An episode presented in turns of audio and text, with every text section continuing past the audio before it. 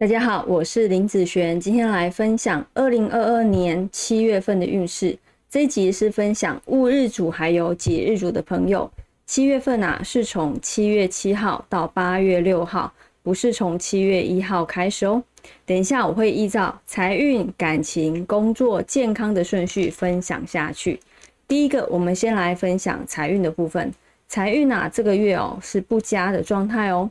如果你想要搬家，想要到外地工作、念书，或者是你的房子有室内装修啊，或者是修缮哦，买卖车子，这些都是不错的。好东西大概啊都会有一些有效期限，时间到了该换的、该修的哦，不要影响到健康就行了。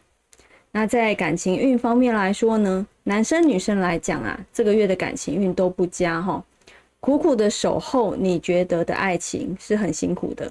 当对方不想了，不要了，哦，做再多也是无用的。有时候不是放开他，而是放开自己哦。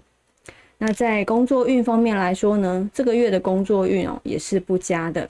哦，在工作上有热情、有理想，也会想办法解决问题，看似很美好，但是心里还是有想要出走的想法。